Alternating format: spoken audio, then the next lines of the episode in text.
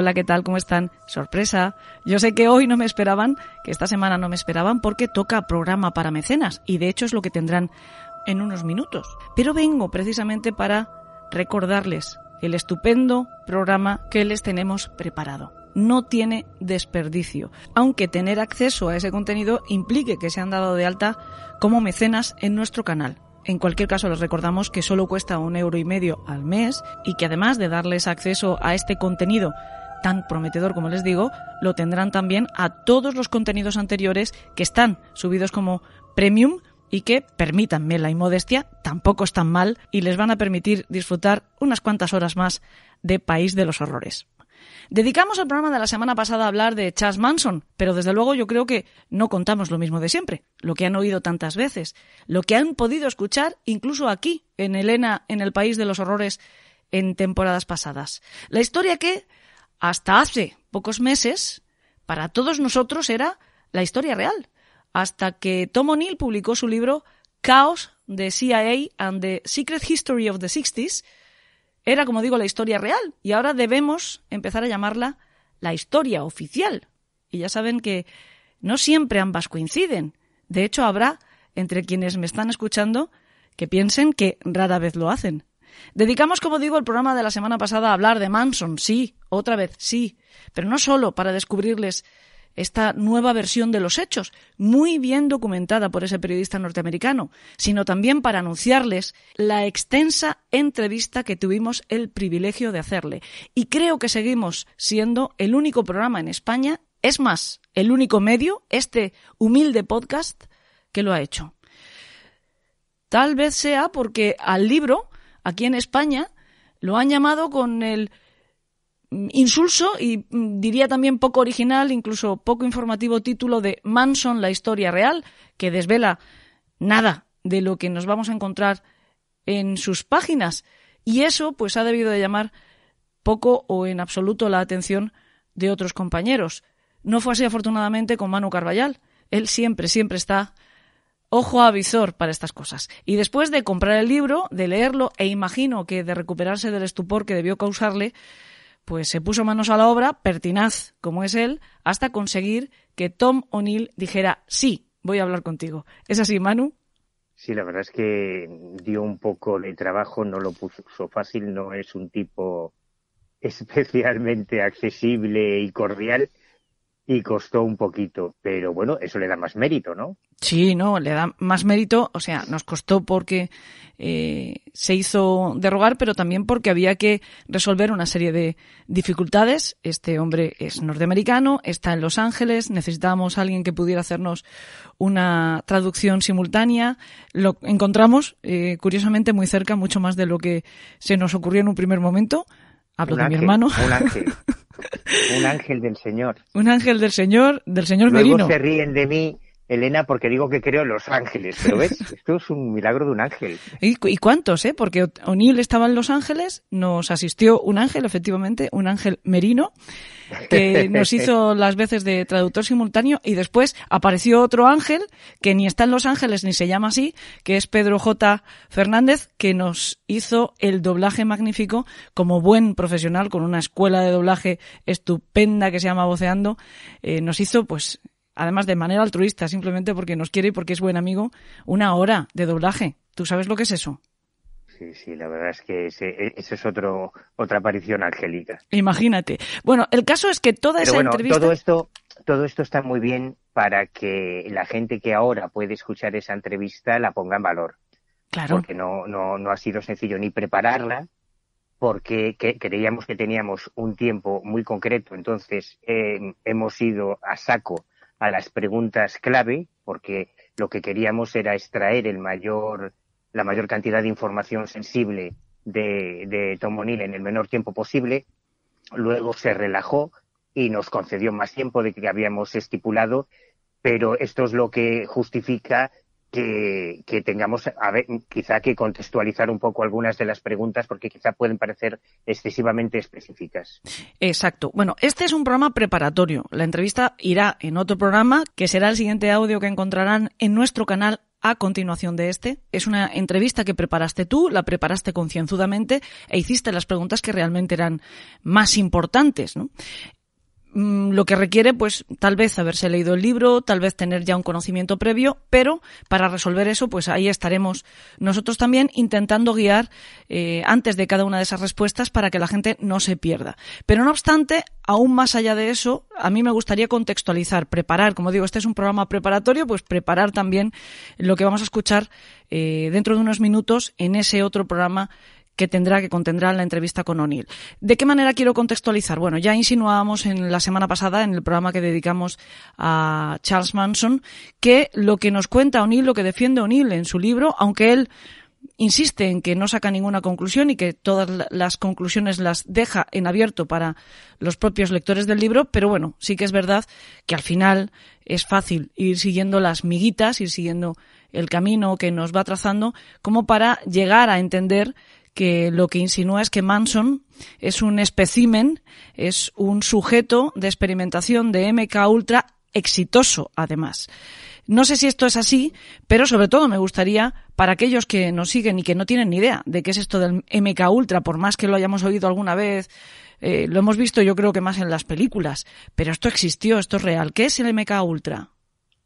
Sí, pues es una de esas cosas que hacen evidente que la realidad supera la ficción. Por muchas conspiraciones disparatadas, increíbles, impresentables que podamos encontrar hoy en día en Internet, eh, han existido cosas reales que desbordan totalmente la, imaginación de, el, el conspirático más creativo.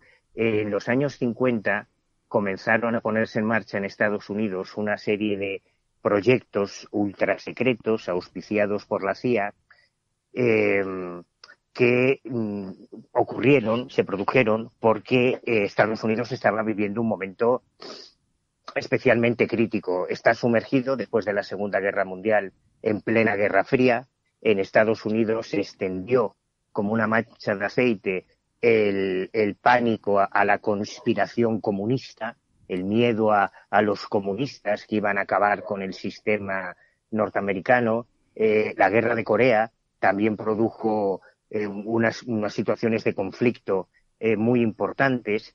Y uno de los factores que tenemos que tener presente para entender todo lo que vamos a escuchar a partir de ahora es que tanto en la Segunda Guerra Mundial como en la Guerra de Corea hubo muchos soldados norteamericanos que cayeron prisioneros eh, de los japoneses o de los coreanos en Asia y que permanecieron durante mucho tiempo en campos de concentración.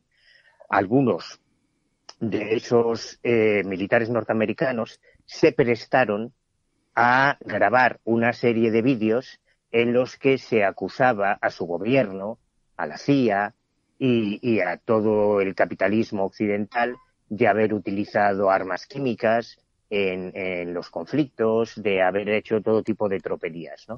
Entonces, el gobierno norteamericano llegó a la conclusión de que los asiáticos habían desarrollado algún tipo de técnicas de control mental para manipular el cerebro de sus soldados. Y cuando después de la guerra regresaron a, Estados Unidos, esos eh, prisioneros eh, norteamericanos fueron puestos en manos de desprogramadores, es decir, de psiquiatras que tenían que volver a relavarles el cerebro para, para, digamos, que volviesen a la normalidad. Uno de ellos, que va a ser un nombre clave en esta historia, es eh, Joe West, un profesor de psiquiatría en la Universidad de UCLA, que trató a más de 80 de esos eh, prisioneros coreanos y que en base a lo que hizo con ellos, desarrolló una serie de técnicas de control mental y de manipulación de la mente muy importantes. Pero además de eso, la CIA empezó a poner en marcha un montón de experimentos de control mental que se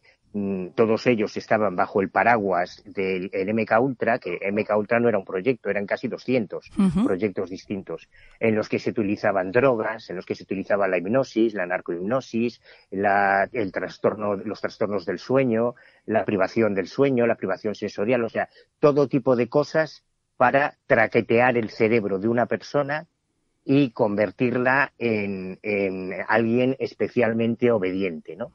ese es el contexto en el que ocurre eh, en el año 69 el asesinato de Mans, de, de Sharon Tate y demás, pero este es el, contexto social en el que se desarrolla todo eso. Eh, efectivamente, de todo esto, por lo tanto, vamos a escuchar hablar a Tom O'Neill. También vamos a oírle hablar de otros proyectos secretos y de otra agencia que, a priori, no debería de interactuar con, con la CIA, como es el FBI. Nos habla de COINTELPRO o el programa de contrainteligencia.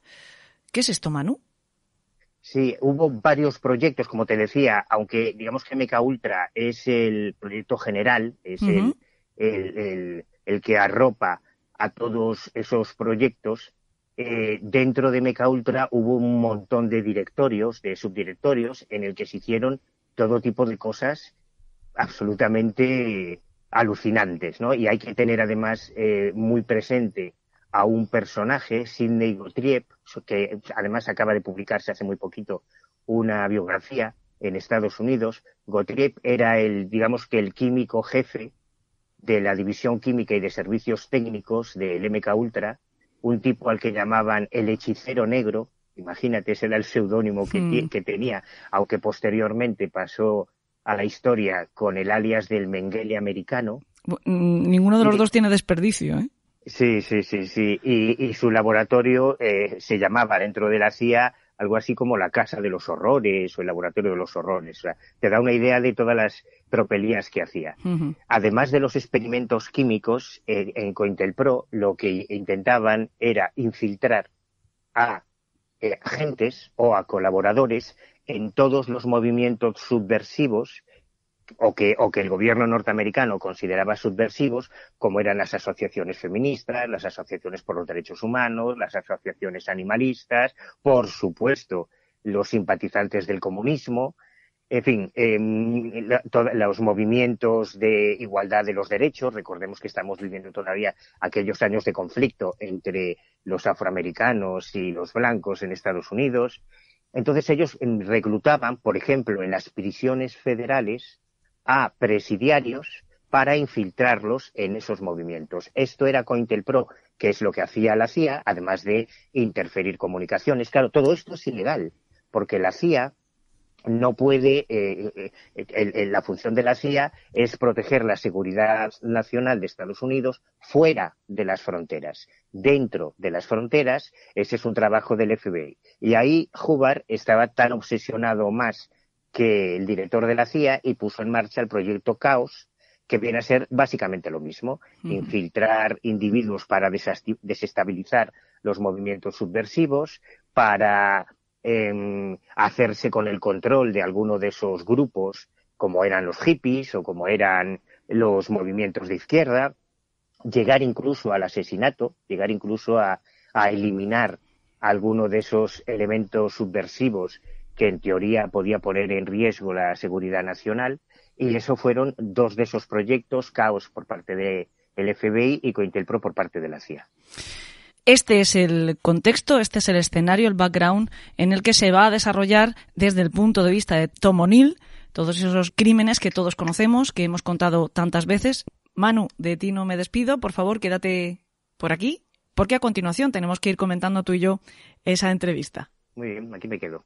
Pero antes, le pedimos a Salvador La Roca que hiciera una pequeña recopilación de todas las películas, todas las versiones cinematográficas y también televisivas que se han hecho de esta historia, de la de Charles Manson, precisamente para comprobar cómo prácticamente todas ellas, salvo las que son demasiado fantásticas, se basan, se inspiran en la versión oficial, en la historia recogida en el libro de Vincent Bugliosi, Helker Skelter, que en su momento fue un bestseller, pero como pasa siempre, el hecho de que después fuera recreado en multitud de ocasiones, ahora lo escucharán en el cine y en la tele, ha hecho que esa versión se consagre más allá de toda duda razonable, hasta que ha llegado Tom O'Neill con su pequeña revolución, que yo sigo sorprendida de que no haya tenido mucho más eco, mucha más repercusión de la que realmente está teniendo.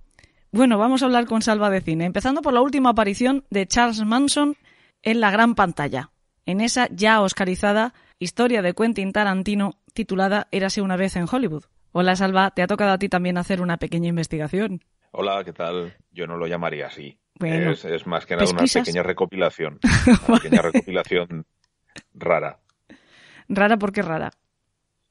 porque porque, bueno, estamos hablando del tema Manson y me he puesto a buscar películas y cosas que hay y hay como tropecientas mil y cada una vista desde un punto de vista, eh, incluso los más locos que te puedas imaginar y series y de todo. O sea, el, tema es, es recurrido. Claro, el tema ha dado mucho de sí. De hecho, el propio Manson, ya lo comentábamos con Manu Carballal la semana pasada, es que el propio Manson es un icono y casi eh, se celebra, sube la audiencia cuando aparece en alguna serie o alguna película. La última, éxito absoluto, no solo por la presencia de Manson, que casi es testimonial, sino por todo lo que cuenta, que casi es una catarsis, aunque no vamos a revelar nada. La última es la de Quentin Tarantino, érase una vez en Hollywood. Sí.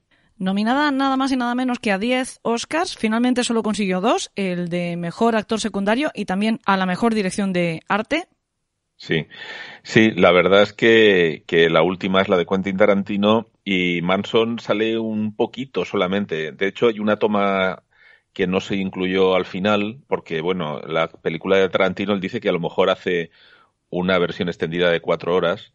Ya de por sí la original es larga, pero hay una toma de Manson que la corta en la película, que es coincide cuando Brad Pitt está poniendo la antena que lo ve llegar con la furgoneta y el otro le pregunta que dónde está la casa del productor y, y, Brad Pitt pasa de él como de pilas y el otro le hace un corte de mangas y un bailecito de en plan de que te den bueno, vamos a poner, vamos a mm, hacer una pequeña descripción de esa escena que tampoco estaríamos revelando ninguna parte de la trama fundamental. Para quien no ha visto la película, hay un momento en el que eh, Brad Pitt, que es ayudante del protagonista de la película, el protagonista es un actor, Brad Pitt es su ayudante, está arriba del tejado de la casa de este actor para quien trabaja arreglando la antena, como tú dices. Y justo él es vecino, este actor es vecino de los Polanski, por lo tanto, bueno, desde esa azotea sí se vería, o desde ese en ese momento Manson, Manson está buscando al productor musical para sí, que, a Terry Melcher, haga el disco. Ah, a quien supuestamente vivía en la mansión Polanski. Pero vamos, que quiero decir que son vecinos, que está en la casa vecina.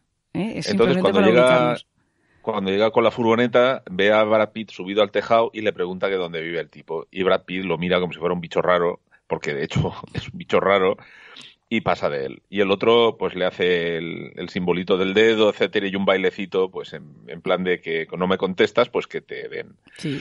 Y tal, ¿no? E, esa escena está cortada, pero luego, eh, además, eh, hay una curiosidad aquí que, que me hizo gracia, porque si recordáis, a los que hayáis visto la segunda temporada de Mindhunter, esta, esta que, que, nos cuenta las aventuras de Wrestler, etcétera, pues allí también aparece Manson. Sí. Y tiene una entrevista con él y tal, y el mismo actor que hace de, de Manson en la serie repite papel aquí en Érase una vez Hollywood. Se llama Damon Herriman, sí.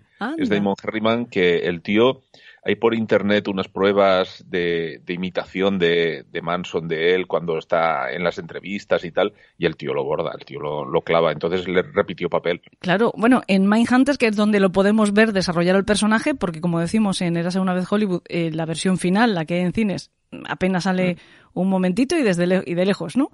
Pero desde luego en Mindhunter hay una cosa que me, que me descuadra un poco de, de la película de Érase una vez en Hollywood. No sé tú qué opinarás. Porque, bueno, nosotros sabemos que, que Manson manda a, a, sus chicos mm, en la, de la familia a que, a que, bueno, liquiden primero al, al, al, este, al productor, y al no encontrarlo se cargan a la familia de Sharon Tate en, el, en la vida real, ¿no? En la versión oficial, que estamos aprendiendo estos días. Sí. Pero aquí en Mindhunter, eh, ellos en principio eh, están eh, pensando en hacer alguna maldad, pero están en la placita donde tiene la casa, pues, Leonardo DiCaprio. Y están allí con el coche con el motor encendido y DiCaprio está medio bolinga, tomándose unos cubatas de, vodka y, y ve el coche allí, los ve que son hippies y sale y se cagan los muertos de todos ellos. Tienen Aquí te vamos a poner un pitido, ¿eh? Sí, sí. Y entonces se van y se quedan como mosqueados. Uno de ellos le ha reconocido y dice, ¿habéis visto que es la vieja gloria del cine del western y tal? Y entonces una de las chicas dice, ¿y por qué no les damos su merecido a estos y tal? Y entonces parece que en vez de ser la, idea original de Manson de mandar a, a, sus chicos a cometer la masacre, parece que en este momento se, se improvisa dentro del coche, ¿no? Y eso es lo que me descuadra un poco de la, de la historia. Hombre, la, toda la, todo el argumento de la historia de Tarantino eh, obvian un poquito el personaje de Manson bueno, no va de Manson toda la película, en fin, va un poco de. Es una descripción general. Bueno, sí, pero sale la familia, reconocemos la familia, ciertas músicas, la música no es en absoluto casual en, en toda la cinta, hay una canción que es muy impresionante además en ese momento en la película. Yo, por cierto, vaya por delante que la recomiendo muchísimo. Es de esas películas que como pasaba cuando yo era pequeña en el cine, que se aplaudía al final. Bueno, pues en este caso se aplaude al final, aunque sea un poco cruel, pero se aplaude. ¿eh? Hombre, es, no, lo que no, no digamos nada, no digamos es nada. Lo que, lo que nos gustaría que pasara. Te voy a volver a poner pito, ¿eh? no digamos nada porque yo creo que es una enorme sorpresa ver la película. Han conseguido que no se filtre eh, ni una coma del argumento y cuando tú te sientas ahí a ver la, la historia, no sabes lo que te vas a encontrar. Y bueno, posiblemente sea por la sorpresa que la gente aplaude y también por lo que yo he dicho antes, porque casi se convierte en una catarsis. Pero es que en general es un peliculón, es una película divertidísima. Sí, es una peli excelente que ya está disponible para la venta y en plataformas también. Y también hay otra, que bueno, no es, la no es una historieta de Manson, pero esta es divertida, porque si recordáis hay una escena que sale Bruce Lee. Ah, sí. Y, y bueno, la película en su, en su distribución internacional y tal, en los mercados de China no se le ha permitido entrar si no eliminaba la escena de Bruce Lee y entonces él dijo que no le salía de las narices y no se ha eliminado la película bien por él, me alegro. O sea que ha perdido un montón de mercado, porque además dicen que en el mercado oriental se vende lo mismo que en todo el resto del mundo, ¿no? Una película. Bueno, eh, ya veremos a ver eso cómo queda y tal, pero bueno, el caso es que ahora dice que va a editar una edición de cuatro horas y yo dudo que elimine la escena de Bruce Lee porque es uno de esos momentos de inflexión en la película, ¿no? Mm. Te comentaba antes que hay una escena en la película que a mí, al menos, me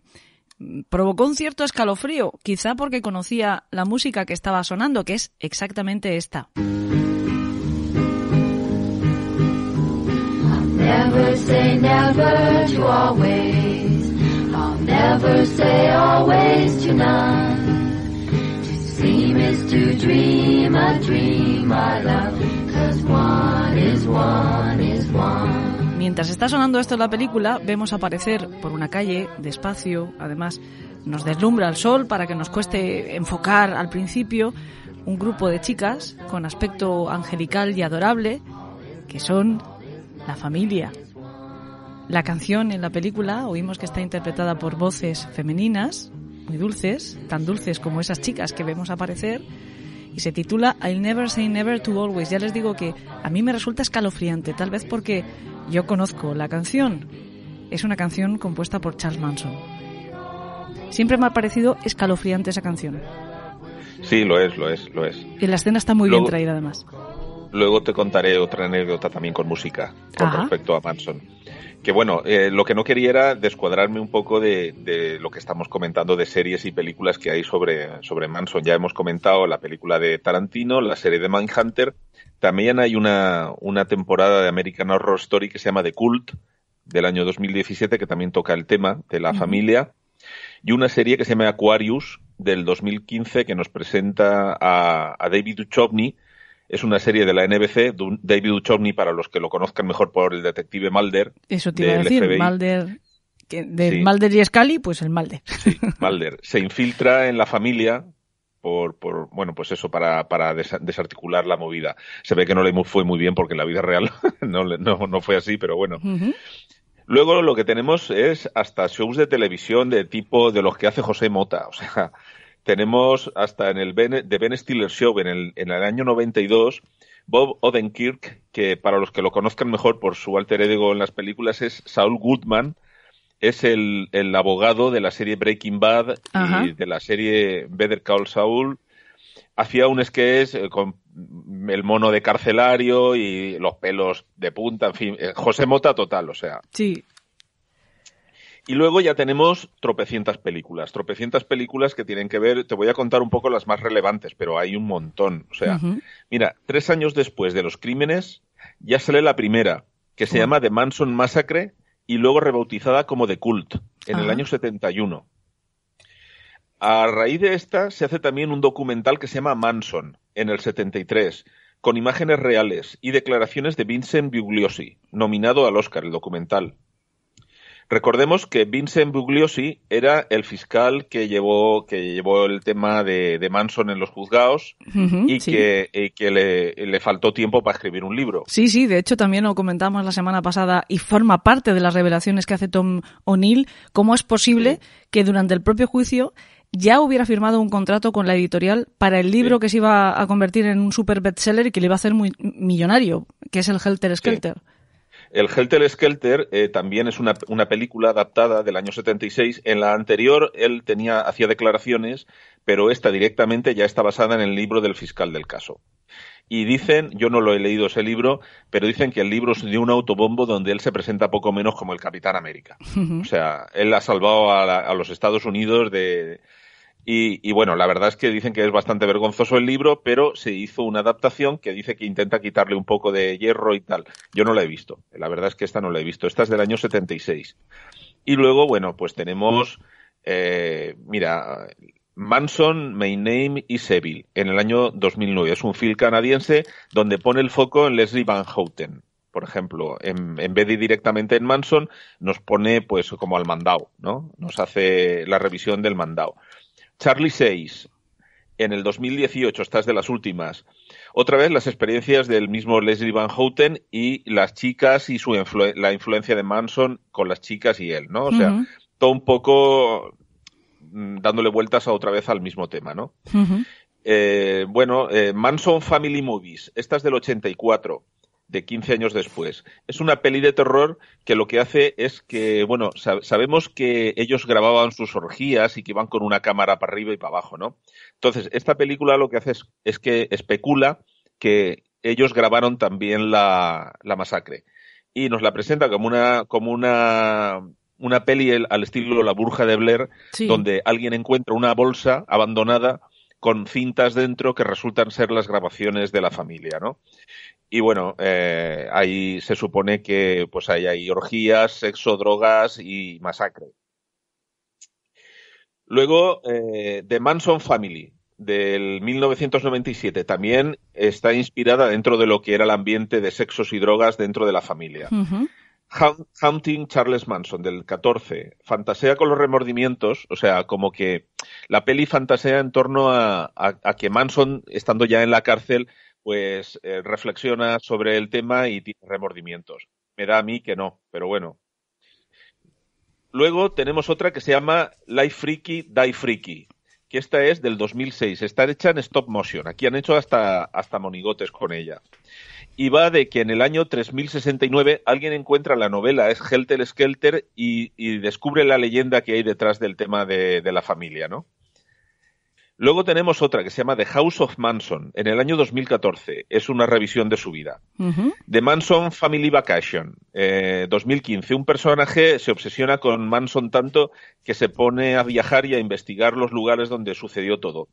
Y la peli tiene un trasfondo un tanto surrealista, ¿no? Manson Lost Girls, en el 2016. Se centra en Linda Casabian, que ya sabemos que se arrepintió y testificó contra Manson. Bueno, pues es el punto de vista desde, desde ella, ¿no? Otra más, The Haunting of Sharon Tate, Sharon Tate, del 2019. Bueno, pues nos cuenta los últimos días. O sea, que estás del año pasado. Sí, hay varias. Mira, otra, otra que se llama también Manson, los archivos perdidos, del 2019. Es una producción de Movistar que estrena una serie documental sobre, sobre Manson y la familia. Es una especie de revisión de todo el tema, ¿no? Bueno, tengo entendido, de hecho, que en la propia, en la propia obra de Tom O'Neill se va a convertir también en una producción, no sé si serie, película, me parece que al final película. Sí, sin duda. Este tema funciona, ya lo puedes ver. Estamos hablando de películas del año pasado y de, y de, y de este, o sea, eh, esto está en marcha. Sí, sí. Mira, tenemos otra que esta es curiosa, porque se llama Summer Dreams, The Stories de Beach Boys, del 68. Eh, bueno, el, eh, conocemos a los Beach Boys y sabemos que en el año 68 el batería de los Beach Boys, que se llamaba Dennis Wilson, haciendo, un camino en, autopista, recogió a dos de las chicas de la familia. Bueno, se les metieron, se les metió en su casa toda la familia y hasta que no vio la factura al, año siguiente no decidió echarlos a patadas. Hombre, cuando Manson se enteró de que era este tío, se plantó allí con la guitarra en casa de, Wilson y no hubo manera de sacarlo ni con agua hirviendo. Con la guitarra y con los tropecientos, exacto, con toda la familia. Mm. Para grabar, para grabar temas y tal. Y, por ejemplo, el tema eh, Cease to Exist y el single Never Let Not to Love de los Beach Boys están inspiradas en canciones que se hicieron en esa en esas sesiones. Lo que pasa, lo que pasa es que ya ha pasado un tiempecillo, aquí el amigo Denis empezó a ver cosas extrañas y acabó echándolos a todos de casa. Pero vamos, a través del abogado, de hecho, dijo, por favor, yo no quiero volver a casa hasta que no se vayan todos estos indeseables. Hombre, es que estos tíos eran gentuza, ya, ya, ya lo que sabemos de ellos ya sabes lo que es, ¿no? Luego hay otra que se llama Manson, retrato de un asesino del 76, que eh, también se conoció también como eh, Helter Skelter, es la que hemos mencionado antes, ¿no? Que, bueno, están, están como, a veces se restrenan con otro nombre, a ver si cuela y tal. Y de Helter Skelter Murders, del 1971, de 1971. También se llamó The Other Side of Madness. Eh, en fin, como ves, el tema no, no tiene, no tiene desperdicio. Y una cosa, estamos hablando de series que se hicieron sobre él, pero te digo cuál era su serie favorita. Ah, tenía una serie favorita él tenía una serie favorita, que era fan de Los Simpson. ¿De Los Simpson? Yo me, ¿En la cárcel? Quedé de pasta, me quedé de pasta de moniato, sí, en la cárcel, claro. No me lo puedo creer. Dice que la serie es fantástica porque demuestra la decadencia del, del estilo de vida americano. Hombre, si, si tomamos a Homer como modelo de algo, no, no, primero no va a ser de bañadores y segundo también como modelo de la sociedad americana. Pues, no lo sé, pero también es, es, una conclusión de Manson, no sé qué importancia darle, la verdad. Ya, pero bueno, no sé, es que no me lo imagino a Manson viendo, viendo sketch de los Simpsons, ¿no? Ni viendo la tele, ahora que lo planteas, ni viendo la tele. Ya, ya. Este, bueno, tú sabes, sabes que ellos tenían un plan un poco cabra para matar a Gerald Ford, ¿no? Sí, es verdad que lo intentaron. Eh, ellos lo, lo, eh, es que estos tenían para todo, o sea, seguro que, que tenían 57 planes más para cualquier desacato que pudieran hacer. Pero bueno, en fin, esto es lo que te tenía que contar. Hay una serie de, películas y tal, luego hay otras muchas pues que no llegan ni al mínimo. Y algunas de estas que te he contado pues son, son un poco repeticiones de las mismas cosas, etcétera, etcétera. Porque al final las cosas son como son y no puedes inventar nada nuevo. Lo que, lo que sabemos del libro este nuevo, eh, sí que es cierto que plantean, abre nuevas fronteras, ¿no? Sí, cambia, cambiarán los argumentos cambiaron los mm. argumentos. Desde luego, lo más sorprendente de todo lo que nos has contado es que el mismo actor que aparece en Mindhunter eh, bordando el papel de Manson sea el que vemos en, en Érase una vez en Hollywood. Ojalá esa versión del director con más metraje del que hemos podido ver mm, salga y tengamos más minutos de un Manson muy bien mm, representado. Luego dicen los actores que... no se quieren encasillar, no sé yo. Yo me quedé con ganas de más, me quedé con ganas de más porque, mm. claro, como conozco el tema y tal, me, me, apetecía. Lo que pasa es que, bueno, para no romper, supongo, el ritmo de la película y tal, pues lo dejaron así. Pero la verdad es que... ¿Qué ritmo tiene esa película, eh? Porque estás, estás por encima de la... Yo creo que no, no llegas a dejar tu peso sobre el asiento en toda la película, porque estás esperando que ocurra algo todo el tiempo. Hombre, hombre, sabemos dos cosas la historia que pasó y sabemos que es una peli de Tarantino. Luego sabes que en algún momento alguna guanta se va a escapar. Mm.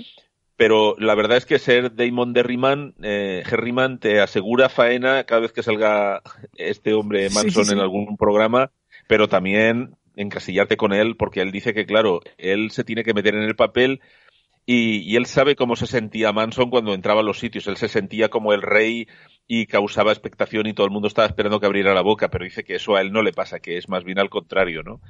Que lo que le causa es, eh, pues eso, ansiedad, ¿no? Por, por estar a la altura, etcétera, etcétera. Pero, pero la verdad es que, allá donde vayas, fijo que te van a preguntar que hagas un pequeño, una pequeña imitación o alguna cosa de esas.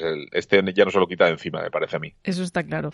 Bueno, Salva, pues muchas gracias por el repaso que hemos, que has hecho de todas las películas en las que se recrea la historia de Manson con mayor o menor acierto, normalmente siempre contemplado, contemplando la versión oficial que estamos poniendo en tela de juicio en estos programas, Salva, muchísimas gracias. a ti, un beso. Un beso. Y ahora sí, vamos a ir terminando esa entrevista para subirla dentro de unos momentos. Recuerden que es un contenido exclusivo para mecenas, que si ustedes quieren escucharla van a tener que darle al eh, botoncito azul, el de apoyar y suscribirse aportando un euro y medio al mes. Ya les he comentado antes que no solo ese euro y medio les dará acceso a esta entrevista en exclusiva con Tom O'Neill, sino que también les dará acceso a todos los contenidos premium que hay actualmente publicados en el canal, que son unos cuantos. No sabría decirles el número, pero yo creo que superamos ya la treintena. Espero de verdad que sea de su máximo interés tanto estos programas previos que les estamos ofreciendo como la entrevista en exclusiva a Tom O'Neill. Ya nos lo contarán. Gracias por estar ahí.